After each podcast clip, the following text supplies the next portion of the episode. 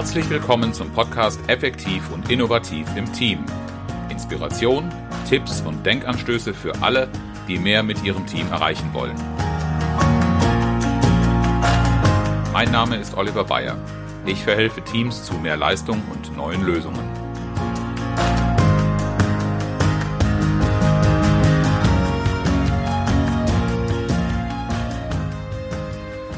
Diese Folge ist, ich habe gerade nachgesehen, tatsächlich die Folge 42, wenn ich die Null-Episode mitzähle. 42 ist eine ganz besondere Zahl für diejenigen, die Douglas Adams Roman Per Anhalter durch die Galaxis gelesen haben. Die Antwort auf alle Fragen. Nun, ich weiß nicht, ob diese Folge des Podcasts wirklich die Antwort auf alle Fragen gibt, aber sie ist für mich ein guter Anlass, einmal Dankeschön zu sagen. Ich habe nämlich gerade geschaut, dieser Podcast ist jetzt fast eineinhalb Jahre on air. Wir sind mit eben 42 Folgen schon mit, mit ziemlich vielen Themen unterwegs gewesen und äh, über zweieinhalbtausend Downloads in der Zeit ähm, sagen mir, ich sollte einmal Danke sagen. Danke an treue und interessierte Zuhörer, die so dabei geblieben sind. Das ist auch eine stetig wachsende Zahl. Dankeschön auch an meine charmante und intelligente Begleitung, Inspiration Nicola Hartung, die seit der Folge 6 immer wieder mal in die Moderation mitgeht, auf die ich leider heute verzichten muss, aber deren Zusammenarbeit mir lieb und teuer ist und ich glaube, so manchem Hörer auch das Zuhören sehr viel angenehmer gemacht hat.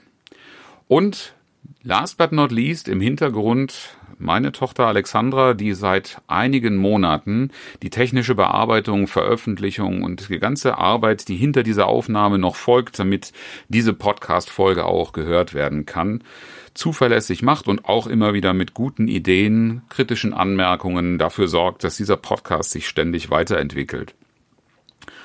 Und äh, für alle weiteren, die mitgewirkt haben, Anstöße und Ideen gegeben haben, die ich jetzt nicht auch noch namentlich erwähnen kann, ebenfalls vielen Dank. Es ist auch gleichzeitig eine ähm, Podcast-Folge, in der ich über eine Veränderung in der Zukunft sprechen möchte.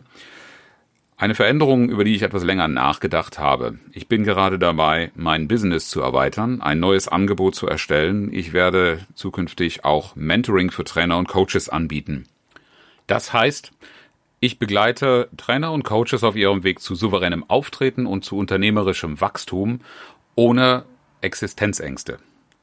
Warum dieses Angebot? Das liegt einfach nah. Es gibt viele Gemeinsamkeiten in den Aufgabenstellungen mit Führungskräften und Teamarbeit.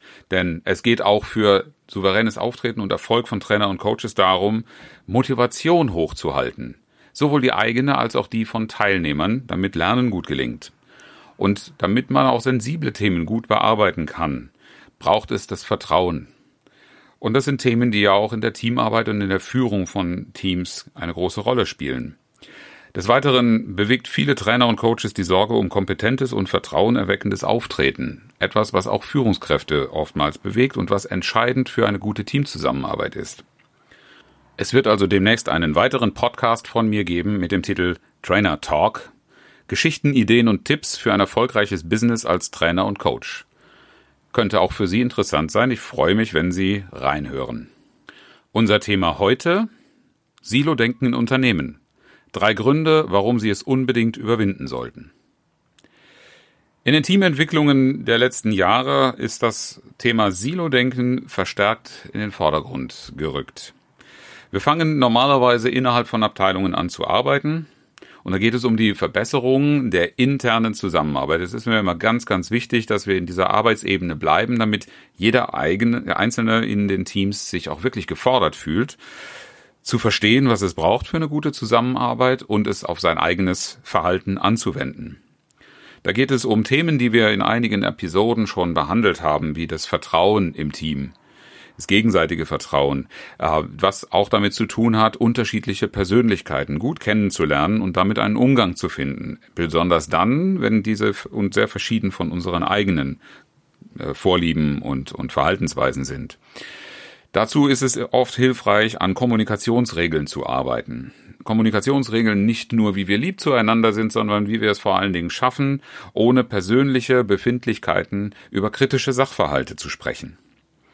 Dadurch zu Problemlösungen zu kommen und die Entscheidungsfindung voranzubringen, sodass Entscheidungen auch wirklich getroffen werden können und im Ergebnis auch eingehalten werden, also das Commitment zu haben. Und deshalb arbeiten wir auch, auch darüber haben wir in Episoden schon gesprochen, an der gemeinsamen Zielorientierung und an Visionen. Das gelingt in aller Regel auch ganz gut was ich dann zu Beginn oft überwinden muss, was aber auch irgendwann trotzdem berechtigterweise zur Sprache kommt, ist ein Ja, aber die anderen. Und dann kommt der Verweis auf angrenzende Abteilungen, auf Schnittstellen im Unternehmen, mit denen ja durchaus noch Hindernisse aus dem Weg zu räumen wären. Stattdessen ist allerdings in vielen Unternehmen ein Schwarzer Peter-Spiel sehr populär, das dazu da ist, zu erklären, warum dieses und jenes nicht klappt. Und in manchen Teams brauche ich durchaus auch einen Anlauf mehr, um klarzumachen, dass wir erstmal bei uns selber anfangen müssen. Irgendwann kommt dann trotzdem der Schritt auf die anderen Abteilungen zu, weil ein Unternehmen äh, ja nur funktioniert, wenn diese Bereiche zusammenspielen. Ich weise dann immer ganz gerne auf den Grundsatz und einen Leitspruch meiner Arbeit hin, ähm, der da lautet, wer will, findet Wege, wer nicht will, findet Gründe.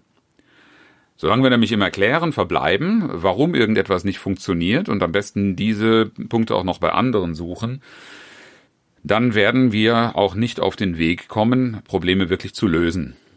Prüfen und beobachten Sie also die Kommunikation zwischen Ihren Abteilungen im Unternehmen und schauen Sie auch mal kritisch auf die eigene Kommunikation, ob Sie nicht viel mehr dazu auffordern, Gründe zu liefern, Erklärungen zu liefern, warum irgendwas nicht läuft, anstatt darauf hinzuleiten, zu lenken, dass Probleme erkannt und auch angegangen werden. Silo-Denken ist sehr hinderlich bei diesem Prozess und ich gebe Ihnen gerne drei Gründe, warum Sie unbedingt das Silo-Denken erkennen und überwinden sollten in Ihrem Unternehmen.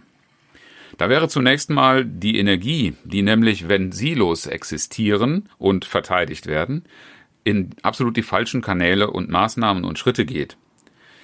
In einer Silokultur ist nämlich jedes Silo erst einmal bemüht, nachzuweisen, dass der eigene Bereich funktioniert und optimal arbeitet. Die Aufmerksamkeit ist ja grundsätzlich nichts Schlechtes, wenn man darauf schaut, wie gut es funktioniert. Aber meist geschieht das auch in Abgrenzung zu anderen Bereichen. Das heißt, wenn etwas nicht funktioniert, ist es nicht hilfreich, erstmal den eigenen Bereich als besonders strahlend und vorbildlich hinzustellen, anstatt sich damit zu beschäftigen, woran es liegt. Äh, das machen dann manche Abteilungen oder Mitarbeiter in Kulturen, in denen nach Schuldigen gesucht wird. Und es wird ziemlich schnell klar, dass die Schuldigensuche bei der Lösung des Problems wenig hilfreich ist. Es gibt oftmals ein gutes Gefühl, wenn man sich selbst entlasten und jemand anderen äh, bezichtigen kann, aber es wird das Problem nie aus der Welt schaffen. Deshalb ist es wichtig, davon wegzukommen. Die Absicherung gegen andere Bereiche, damit in solchen Diskussionen nichts an uns hängen bleibt und unsere Weste rein bleibt, wird aber unseren Bereich eher dazu bringen, Energie in die falschen Dinge zu stecken, warum sich mit solchen Diskussionen aufhalten, anstatt über wirkliche Ursachen zu sprechen. Und ablesen können Sie so etwas, wenn die Flut an E-Mails und Formalitäten und vielleicht auch Formularen so erdrückend hoch ist, dass alle darüber nur klagen, dass es so schwierig geworden ist, Dinge voranzubringen, weil man sich an so vielen Schriftverkehr aufhält und gar nicht mehr die Zeit dafür hat, den abzuarbeiten. Und Prozesse werden dann zäh und sie werden einfach mit den Arbeiten nicht mehr fertig. Sie kommen in eine künstliche Überlastung, obwohl sie vielleicht die gleiche Arbeit wie früher haben. Diese Kultur sorgt eben dafür, dass die Verschriftlichung von allen möglichen Banalitäten auf einmal zum zentralen Diskussionsgegenstand wird und wahnsinnig wertvolle Arbeitszeit kostet. Und sind wir mal ehrlich, es gibt ja heute kaum noch Unternehmen, die sich leisten können, mehr Zeit für die Prozesse aufzuwenden. Der digitale Wandel und die zunehmende Konkurrenz und Agilität im Umfeld zwingen ja vielmehr zum Gegenteil. Wo können wir schlanker werden in den Prozessen und schneller? Hier kommen wir dann auch dazu, was der zweite Punkt, was ich als zweiten Punkt nennen würde. Zielorientierung und Fokus der eigenen Arbeit. Das merkt man eben auch schon bei diesem Verteidigungsmechanismus, den ich gerade beschrieben habe. Gilt immer dem eigenen Bereich und nicht dem Unternehmen. Zielorientierung für den eigenen Bereich ist auch nichts Schlechtes. Aber wenn ich den mit Scheuklappen betrachte, dann heißt das auch, dass Entscheidungen von Tragweite nicht voll unterstützt werden. Die Gesamtlogik für das Unternehmen wird übersehen, besonders wenn Herausforderungen Belastungen von Veränderungen, die von außen, in dem Fall eben von oben meist aus der Führung oder aus anderen Bereichen kommen, im eigenen Bereich jetzt auf einmal erforderlich und spürbar werden. Zum Beispiel, wenn ein Vertrieb verkauft und ständig steigende Zahlen liefert, feiert er sich selber, ist da auch völlig in Ordnung, wenn die Richtung stimmt. Wenn es allerdings so weit geht, dass Dinge verkauft werden, die mit den eigenen und vorhandenen Kapazitäten und Ressourcen gar nicht mehr geleistet und produziert werden können, dann führt es dann das Unternehmen durchaus in Probleme, die bis hin zur Existenzbedrohung führen können. Und das nur, weil die eine Abteilung nicht mit der anderen abgestimmt arbeitet, weil man nicht über den Tellerrand schaut, weil man nur im Denken im eigenen Silo und in eigenen Zielsetzungen unterwegs ist. Bestehende Probleme werden dadurch verschärft, anstatt erkannt und gelöst.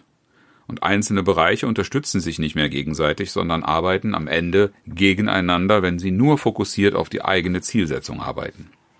Das aber ist sehr häufig in Unternehmen, die Silo-Denken beklagen, zu beobachten. Und wenn wir dann mal auf die Führung des Unternehmens schauen, dann ist eine Silo-Kultur etwas, was dazu führt, dass die einzelnen Führungskräfte der Bereiche ihre erste Loyalität nicht in der Führung des Unternehmens, sondern in der Führung des eigenen Silos sehen. Das heißt, sie verteidigen im Zweifel eher den eigenen Bereich und schirmen ihn davor ab, was an Möglichkeiten, möglichen Problemen oder Herausforderungen, Veränderungen äh, kommen könnte und die eigene Performance einschränkt. Anstatt der gemeinsamen Zielrichtung einer Unternehmensentwicklung zu dienen. In der Folge heißt das dann, dass Veränderungen und Change-Prozesse stecken bleiben oder gar nicht erst in Gang kommen, weil vereinzelt äh, sabotiert wird.